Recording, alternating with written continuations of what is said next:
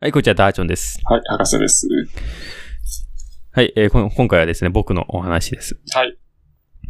あのーまあ、小学生の時の話なんですけども、はい、はい。僕ね、虫がすごい好きだったんですよ。今も好きなんですけど。おで、すごいね、好虫に詳しいんです。好きだったし。そうなんだ。へえ。そうで、意いろ外すねんな虫をうんか買いました、今まで。いろんな虫をはいはいはね、クモも買いましたし、ダンゴムシも買いましたし。まあ、カブトムシ、クワガタはもうその、もちろん買ってます。まあ、一回ね、まあ、ほんといろんな虫飼いたいなと思って、はい。外であの、昆虫採集みたいなことしてて、あはのい。カナブンっているやん。あ、カナダ。はいカナブン飼いたいなって、そう、カナブン飼いたいなって思って。そう。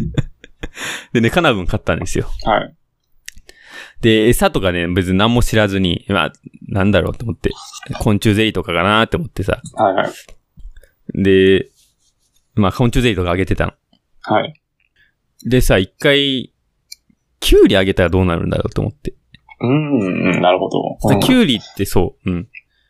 なんかわかんないけど、キュウリあげたんだよ。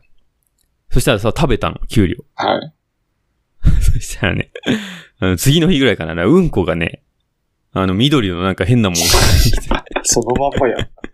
通過してるやん。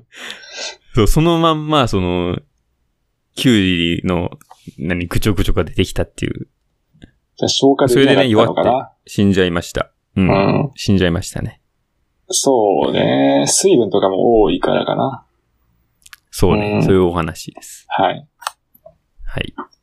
ありがとうごあざりがとういまごす。ざいました。